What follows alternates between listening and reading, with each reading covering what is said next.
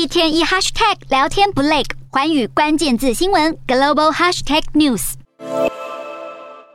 西班牙近期举行了地方选举，最新的进度是，根据已经开出的百分之九十八选票来显示，西班牙的主要反对党人民党在指标的选区安达鲁西亚的地方选举当中，是以压倒性优胜获得了胜利。好，由于安德鲁西亚是西班牙人口最多的地区，拥有八百五十万居民，当地议会一共有一百零九席，人民党在这次选举中获得了五十七个席位，大约是百分之四十三的选票，这将使得人民党能够在这个地区单独执政，而这也是西班牙十分罕见的情况。因为过去五年来，西班牙的政府形式大多是政党结盟，而这样的选举结果也将让现任的总理桑杰士在明年年底的全国大选中会面临更大的压力。